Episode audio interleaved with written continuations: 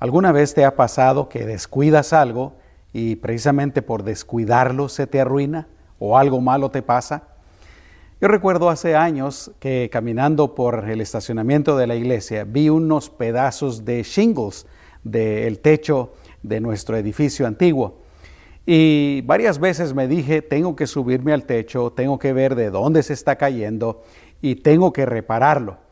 Pero pues lo descuidé, lo dejé al tiempo. Un domingo hubo una tremenda tormenta. Yo no sé si tú te recuerdas, un domingo en la mañana que estábamos aquí en la iglesia y empezaron vientos fuertes y una lluvia que los que nos quedamos adentro de, este edificio eh, nos impidió salir. Eh, varias calles, varias partes de la ciudad de Yuma se inundaron, te recordarás, hace varios años. Bueno, pues esa lluvia se metió en el cuarto cuna de donde se habían caído esas piezas de shingles que yo no había reparado. Nos echó a perder totalmente la alfombra. Tuvimos que cambiarla, tuvimos que limpiar, tuvimos que hacer varias cosas. Precisamente pues por no prestarle la atención a su debido tiempo. Algo así es de lo que te quiero platicar en esta tarde. Eh, a Israel, a la nación de Israel, ellos ya habían sufrido graves consecuencias por haber descuidado algo, y era su relación con Dios.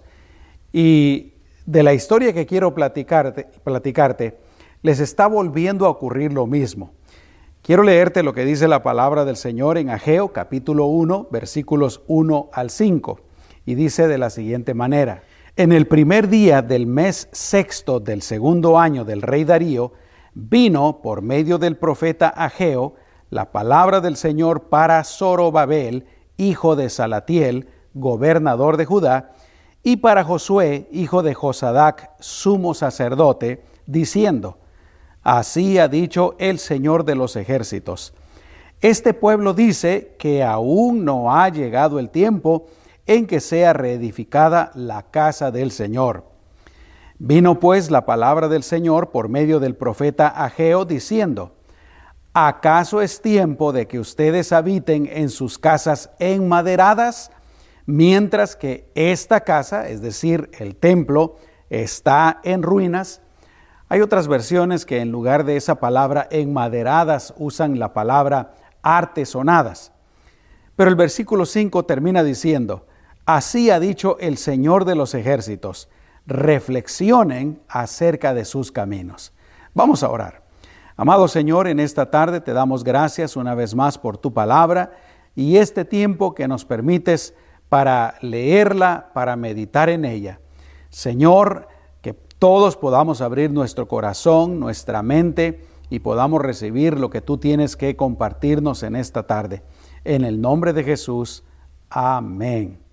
El profeta Ageo fue uno de los tres profetas que hablaron de parte de Dios a Israel después de que Israel regresó del exilio babilónico. Los otros dos profetas fueron Zacarías y Malaquías. Y resulta pues de que Israel había estado precisamente en Babilonia exiliados durante 70 años. 70 años lejos de Israel, lejos de Jerusalén, eh, sufriendo y con el deseo obviamente de regresar a su tierra. Cuando uno lee el Salmo 137, uno puede percibir lo que probablemente la mayoría de ellos sentían. Ese salmo dice, junto a los ríos de Babilonia, allí nos sentábamos y aún llorábamos acordándonos de Sión, es decir, de Jerusalén. Y luego sigue diciendo, sobre los sauces en medio de ella colgamos nuestras arpas y los que nos habían llevado cautivos nos pedían que cantásemos, y los que nos habían desolado nos pedían alegría, diciendo, cantadnos algunos de los cánticos de Sión. ¿Cómo cantaremos cántico de Jehová en tierra de extraños? Si me olvidare de ti, oh Jerusalén, pierda mi diestra su destreza, mi lengua se pegue a mi paladar, si de ti no me acordare si no enalteciere a Jerusalén. La cosa es que después de 70 años, Dios los ayuda y les permite que regresen a Israel y a Jerusalén. Cuando llegan, encuentran el templo de Salomón, el templo de Dios, totalmente en ruinas. Y al llegar empiezan eh, a reconstruirlo, por lo menos con las intenciones de reconstruirlo. Eh, ponen el altar sobre su base, restablecen la adoración diaria y también ponen el fundamento de lo que va a ser el nuevo templo. Pero después de algún tiempo dejan de reconstruirlo a causa de dificultades y de oposición. Sin embargo, escucha esto, dejan de reconstruir el templo.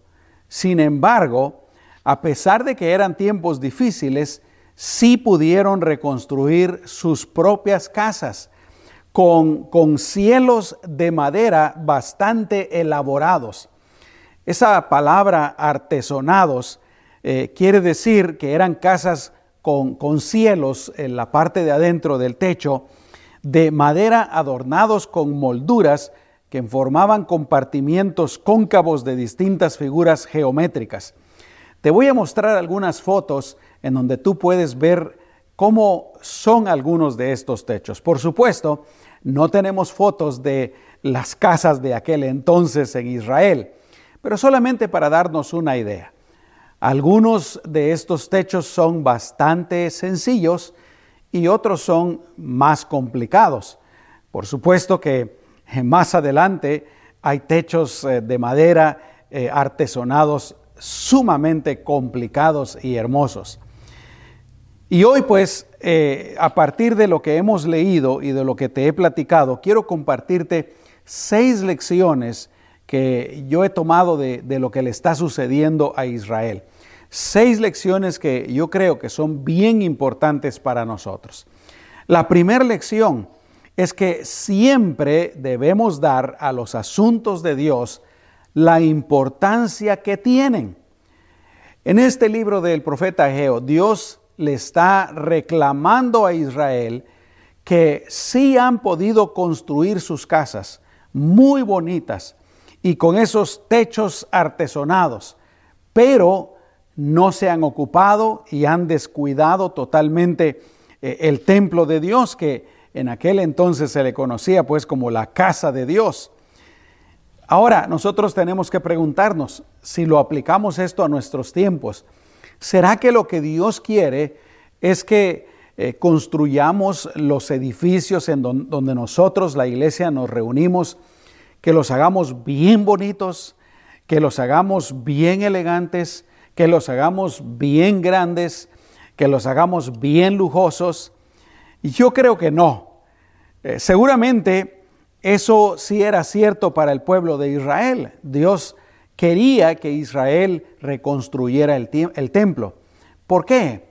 Porque para ellos representaba la presencia de Dios en medio de ellos. Para ellos, eh, si pudiéramos decirlo de esta manera, representaba a Dios mismo, el templo. Para nosotros, eh, sabemos que el edificio, al que nosotros también llamamos iglesia, no representa eso para nosotros. Entonces, ¿cómo podemos aplicar pues lo que está pasando a Israel a, nuestros tiempos y a nuestras vidas? Y es precisamente lo que te dije en el subtítulo que te acabo de compartir. Y es que siempre, siempre, toda nuestra vida, tenemos que dar a los asuntos de Dios la importancia que tienen, la importancia que merecen. ¿Y, cuáles son los asuntos de Dios? Bueno, podríamos empezar eh, en primer lugar con nuestra relación personal con Dios. Siempre, todo el tiempo, tenemos que prestarle atención a nuestra relación con el Señor. Eh, eh, ¿Cómo? Tú ya lo sabes, por medio de buscar a Dios, buscar el rostro del Señor, por medio de la lectura de la palabra, por medio de la oración, por medio de la asistencia a la iglesia, buscar pues al Señor y tener una buena relación viva, activa con el Señor. La otra cosa que nunca deberíamos de de descuidar, sino que debemos de darle la importancia que tiene, es la vida espiritual de nuestra familia. Nosotros, si hablamos por ejemplo de una familia en donde el esposo, el padre está presente, nosotros tenemos la responsabilidad ante los ojos de Dios y de parte de Dios de velar por la salud, por la vida espiritual de nuestra familia. Si es un hogar, por ejemplo, en donde eh, se encuentra solo la madre, pues entonces es la responsabilidad de la madre. Pero vamos pues a que eh, tenemos pues que velar por la vida espiritual de nuestra familia. Obviamente, eh, eso incluiría, los asuntos de Dios incluiría también nuestra congregación, nuestra iglesia. Tenemos que darle importancia a asistir a la iglesia, a no dejar de congregarnos. Tenemos que darle importancia a la vida de la iglesia, a los ministerios, lo que la iglesia hace y por supuesto a la misión de la iglesia, que principalmente es eh, el cumplimiento de la gran comisión, de predicar el mensaje del Evangelio alrededor del mundo. Lo cierto es que a nosotros también nos podría suceder lo mismo que le estaba pasando a Israel. Eh, como te dije ya, ellos regresaron del exilio, empezaron a reconstruir el templo, pero luego lo abandonaron y se dedicaron a sus propias vidas, a sus propios asuntos. Específicamente pone el ejemplo ahí el profeta Ageo, ¿verdad? De que construyeron sus casas y las estaban construyendo bien bonitas, bien construidas.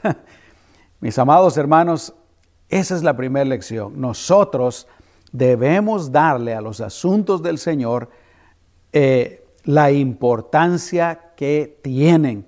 No debemos descuidar los asuntos del Señor. En segundo lugar, la segunda lección que yo te comparto de lo que le está pasando a la nación de Israel en ese entonces, es que los asuntos de Dios deben ser prioridad en nuestras vidas.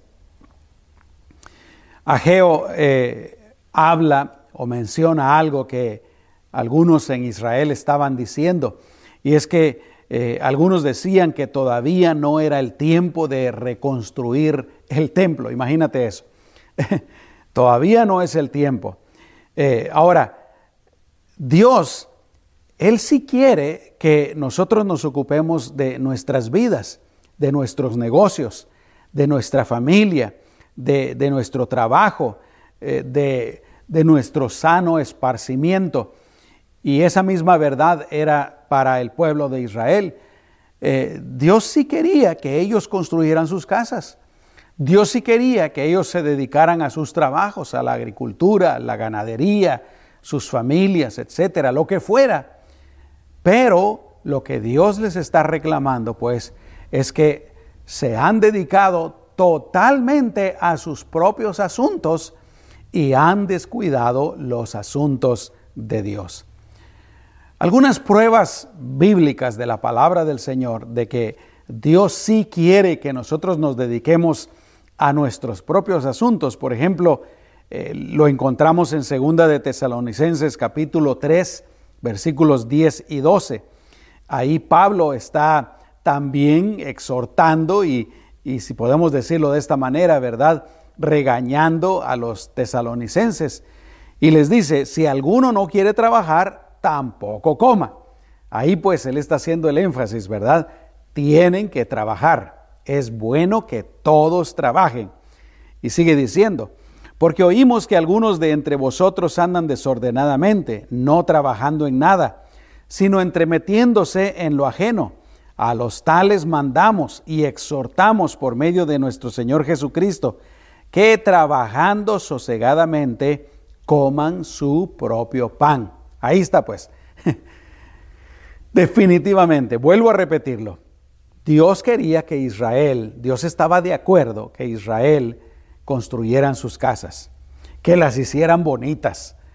Dios también en nuestro tiempo, Él está de acuerdo y nos manda que nos dediquemos a las cosas que tenemos que hacer. Nuestro trabajo, nuestros negocios, la familia, todo lo bueno de nuestra vida.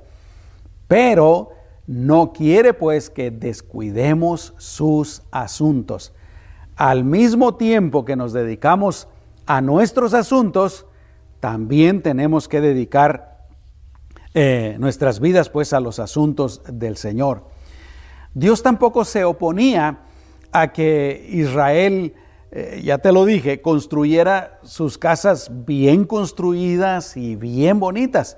De la misma manera, Dios no se opone para que nosotros eh, nos dediquemos lo mejor posible a nuestros asuntos y que tengamos éxito. Es más, yo creo firmemente de que Dios desea que tengamos éxito en todo lo que, lo que hacemos. Pero vuelvo a repetir, además de nuestros asuntos, los asuntos del Señor deben de tener su prioridad adecuada, la prioridad que merecen. Y déjame decirte que esa prioridad es bastante alta. La Biblia lo comprueba, por ejemplo, en estas palabras que Jesús dijo. Él dijo, Buscad primeramente el reino de Dios y su justicia, y todas estas cosas os serán añadidas. Escucha esto, buscad primeramente el reino de Dios y su justicia. ¿Y de qué otras cosas está hablando? Él está hablando de, del vestido, él está hablando de la comida. ¿Tú conoces ese pasaje? Entonces, ahí nos está diciendo el Señor, dejen completamente de buscar el vestido y la comida. No trabajen, dedíquense solo a los asuntos del Señor.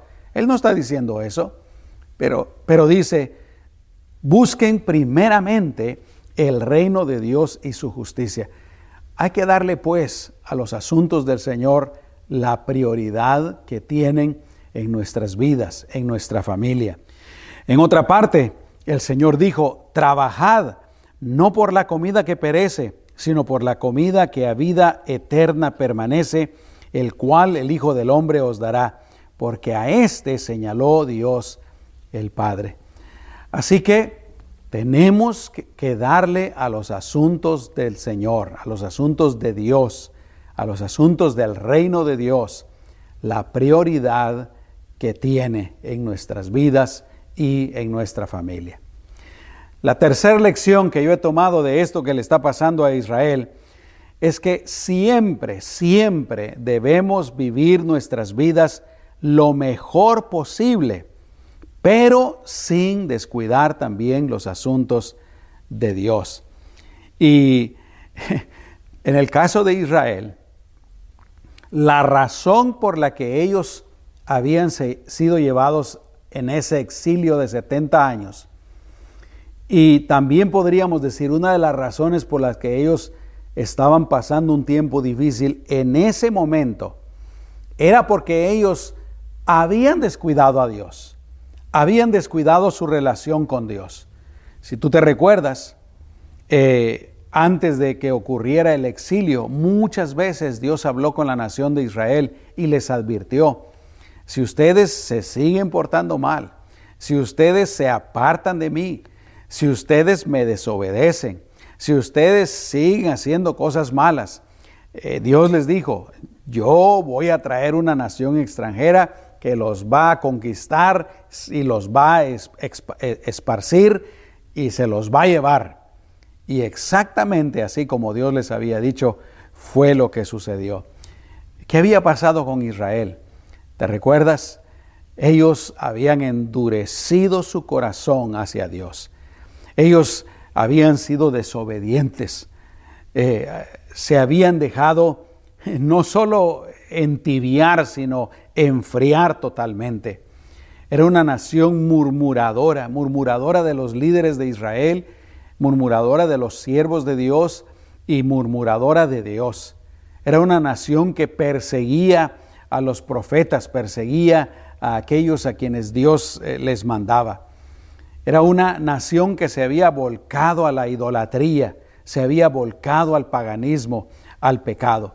Y, por eso fue que Dios permitió pues de que Babilonia los conquistara y se los llevara cautivos. La lección para nosotros es la siguiente. Si Israel se hubieran mantenido bien con Dios, si hubieran sido obedientes, si hubieran creído en Dios, si hubieran eh, recibido bien las, las palabras de advertencia de los profetas y hubieran cambiado su actitud y sus acciones, ese exilio jamás hubiera ocurrido. Y con nosotros, pues la lección es esta, vivamos lo mejor que podamos. Vivamos en santidad, vivamos procurando honrar al Señor en nuestras vidas todos los días, lo, mejor que podamos. ¿Por qué?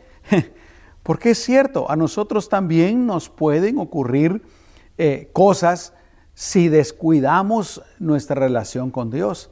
El libro de Hebreos dice que Dios corrige a sus hijos, Dios castiga a sus hijos. Entonces, pues, vivamos nuestra vida lo mejor posible delante de los ojos del Señor y en obediencia al Señor. Siempre, como ya lo, he dicho ya varias veces, sin descuidar los asuntos del Señor. La lección número cuatro es que no debemos permitir que nada nos desanime de dedicarnos a los asuntos del Señor. Como te dije ya antes, ellos regresaron del exilio y empezaron a reconstruir el templo, pero luego lo abandonaron. ¿Por qué? Porque habían dificultades y había también oposición. A causa de esas dificultades y la oposición, ellos dejaron de, reconstruir el templo. Y nosotros, mis amados hermanos, no deberíamos de dejar que, nada nos desanime de, de seguir al Señor, de servir al Señor, de seguir fieles al Señor.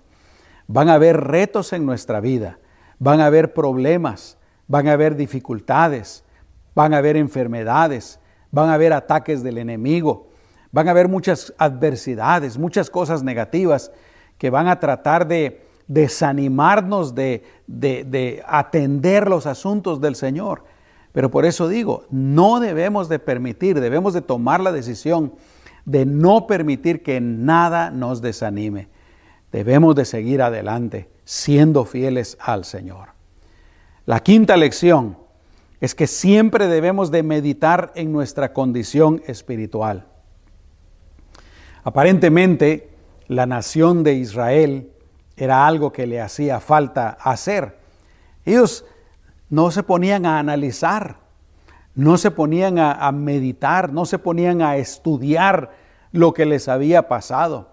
Seguramente no, no leían, no estudiaban las escrituras, no podían darse cuenta de que eh, había sido por todo eso que ya te mencioné, su desobediencia, su frialdad, su infidelidad a Dios, que no solamente habían sufrido el exilio, sino que ahora mismo estaban eh, padeciendo también.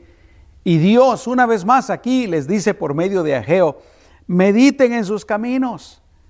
En, ahí en el capítulo 1, versículo 5 en adelante, dice, pues así ha dicho Jehová de los ejércitos, meditad bien sobre vuestros caminos. Y aquí les, les dice estas palabras que yo te he compartido en otras ocasiones. Dice, sembráis mucho y recogéis poco. Coméis y no os saciáis. Bebéis y no quedáis satisfechos. Os vestís y no os calentáis. Y el que trabaja a jornal recibe su jornal en saco roto. Así ha dicho Jehová de los ejércitos, meditad sobre vuestros eh, caminos. En otras palabras, Dios les está diciendo, piensen, Estudien lo que les ha pasado, lo que les está pasando. Analicen y se van a dar cuenta de las razones por las cuales les ha ocurrido lo, que les ha ocurrido y cómo ustedes pueden evitarlo. Qué tremendo. Y mis amados hermanos, lo mismo es para nosotros. Nosotros siempre, siempre que podamos, todos los días si es posible, Debemos de meditar, de analizar nuestra condición espiritual, nuestra relación con Dios. Si nos está yendo bien, gloria a Dios. Con más razón debemos de dedicarnos a los asuntos del Señor, por agradecimiento, para honrarlo a Él. Y si nos está yendo mal, pues entonces eh, deberíamos de pensar, ¿será que que yo he descuidado algo? ¿Será que yo no estoy haciendo algo? Y tratar de, corregirlo. Yo creo que por eso es tan importante dos cosas. En primer lugar, la lectura de la palabra del Señor. Por eso yo siempre les estoy animando a que debemos todos los días, de ser posible, estar leyendo la palabra del Señor o escuchándola. Y, la otra cosa es la asistencia a la iglesia. Porque cuando uno asiste a la iglesia, uno escucha mensajes como este, escucha reflexiones como esta. Y eso lo puede ayudar a uno también pues a meditar en su condición espiritual. Y si estamos bien, vuelvo a repetir, gloria a Dios, gracias a Dios. Vamos a seguir adelante, vamos a, como te dije ya, con más razón, adorar, bendecir a nuestro Señor y vivir para Él. Y si estamos mal, pues tratar de corregir lo que, lo que esté mal. Eso era lo que Israel necesitaba hacer. La sexta, la sexta y última lección es que después de un tiempo difícil hay que reconstruir el templo del Señor. Como te dije, Israel había pasado por el exilio y en ese momento también estaban pasando por tiempos difíciles. Eh, pero lamentablemente eso los, los ponía con una actitud de desinterés a reconstruir el templo del Señor. En otras palabras, pues a, a dedicarse a los asuntos del Señor. Y, con nosotros, mis amados hermanos, también puede suceder lo mismo. Eh, yo me he dado cuenta que hay personas que, que pasaron por un tiempo difícil y cuando pasan, perdón, ya cuando después de que pasaron por ese tiempo difícil, su templo, si se puede decir así, eh, está destruido, está desboronado y también no tienen interés de volver a reconstruirlo han, descuidado durante ese tiempo difícil los asuntos del Señor y ahora no tienen interés de, volver a, dedicarse a ellos, de volver a darles la importancia que tienen. O también sucede, ¿verdad?, que cuando estamos atravesando un tiempo difícil, también descuidamos pues eh, los asuntos del Señor. Eh, puede ser algún, algún problema, alguna dificultad, podría ser alguna pérdida. Yo he conocido personas, ¿verdad?, que, que con razón sufren la pérdida, por ejemplo, de algún ser querido y les cuesta recuperarse. Pero obviamente el consejo sería para esas personas, ¿verdad? Eh, traten de recuperarse lo más pronto posible, de volver a dedicarse a los asuntos del Señor. Hay que recordar que los asuntos del Señor son sumamente importantes en nuestras vidas y tienen una alta prioridad. Eh, con tiempos difíciles también me puedo referir, por ejemplo, a alguna mala experiencia. Hay personas que han tenido alguna mala experiencia en su caminar con el Señor, tal vez con, con alguna otra persona, con algún otro creyente en, la congregación, en la iglesia donde estaban asistiendo, y ellos permiten pues de que su templo se desborone, se caiga. Y, después a causa pues de eso eh, lo descuidan, no quieren volver a reconstruirlo. Y definitivamente esta pandemia que primero Dios ya está pasando, eh, yo creo que le ha botado muchos templos a muchas personas. Muchas personas han dejado que esta pandemia, que el confinamiento, les bote sus templos, bote su interés por los asuntos de Dios, bote su dedicación al Señor. Y ahí están sus templos destruidos. Y, yo quiero decirles en el nombre del Señor, eh, así como Ageo lo estaba haciendo con Israel, es tiempo de reconstruir ese templo, es tiempo de rededicar tu vida al Señor es tiempo de prestarle otra vez atención a los asuntos del Señor. ¿Y sabes qué están haciendo algunos? Lo mismo que estaba haciendo Israel. Eh, están dedicándose a su trabajo, están dedicándose a los asuntos de su familia. Y, qué bueno, eso está bien, como ya te dije. Eh, eh, están saliendo a, pasear, a, disfrutar, etcétera están teniendo, celebrando sus cumpleaños. Eh, están pues dedicándose a sus asuntos y tienen los asuntos del Señor totalmente descuidados. Y en aquel entonces Dios mandó a Ageo para hablar con el pueblo de Israel. Y hoy, si tú eres esa persona, Dios me ha mandado a mí para hablarte a ti. Es tiempo de reconstruir el templo del Señor, de que vuelvas a dedicarte a los asuntos del Señor como, como ellos los merecen. ¿Sabes qué? Ahí en el capítulo 2, el, libro del profeta Ageo solo, solo tiene dos capítulos, muy fácil leerlo. Pero en el capítulo 2, versículo 19, Dios les hace una promesa. Y en la promesa les dice que si ellos se dedican nuevamente a reconstruir el templo del Señor, primero les dice que la gloria del templo postrero será mayor que la del primero. Pero en segundo lugar, Dios les promete que los va a bendecir. Ageo 2.19 dice, mas desde este día os bendeciré. Desde este día os bendeciré. ¿Quieres tú creer esa palabra del Señor? Yo quiero creerla. Si tú, como ya lo he dicho varias veces, si tú estás bien, si tú estás prestándole la atención debida a los asuntos del Señor, qué bueno, sigue haciéndolo, ánimo, sigámoslo haciendo. Pero si tú que me estás viendo o me estás escuchando, por cualquier razón te has entibiado, te has enfriado y has descuidado los asuntos del Señor, tu relación personal con el Señor, la vida espiritual de la iglesia o la vida de tu familia, la vida espiritual de tu familia. Es hora de reconstruir el templo. Así es que vamos a hacer una oración. Amén. Amado Señor, te damos gracias por eh, estas palabras, Señor, de advertencia.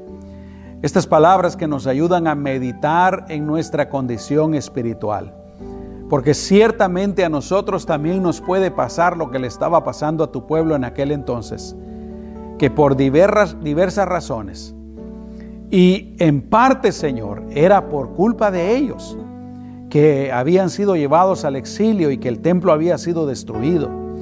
Señor, eh, nos podría pasar a nosotros también que por alguna razón nuestra relación contigo no está bien Hemos descuidado la vida espiritual de nuestra familia.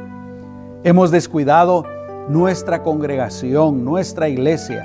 Hemos descuidado tus asuntos, Señor. Señor, si es así, ayúdanos a darnos cuenta de nuestra condición. Ayúdanos, Señor, a, arrepentirnos. Ayúdanos a, a venir contigo y hacer nuevos votos a tener una nueva rededicación de nuestra vida, Señor. En el nombre de Jesús. Gracias, Señor.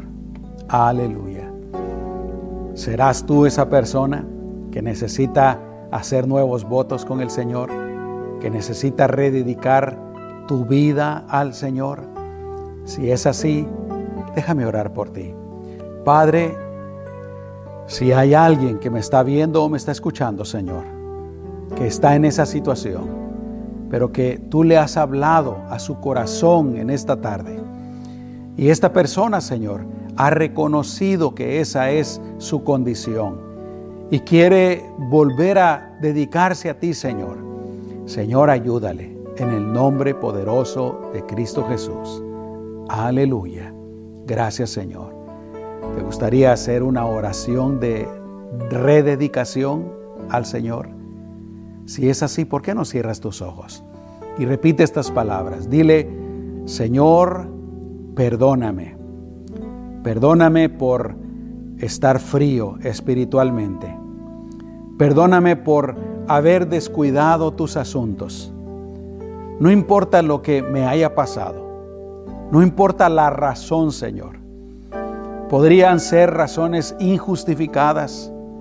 Podrían ser razones tal vez justificadas, pero lo cierto es que nunca debemos descuidar tus asuntos. Y yo te pido que me perdones. Y en este momento, Señor, dedico mi vida nuevamente a ti. Me entrego nuevamente a ti. Voy a cuidar, voy a atender tus asuntos, Señor. Mi relación personal contigo. La vida espiritual de mi familia. La iglesia, Señor. La misión de tu iglesia. Señor, ayúdame. Lléname de tu presencia una vez más. Lléname de tu Espíritu Santo. En tu nombre te lo pido. Amén y amén.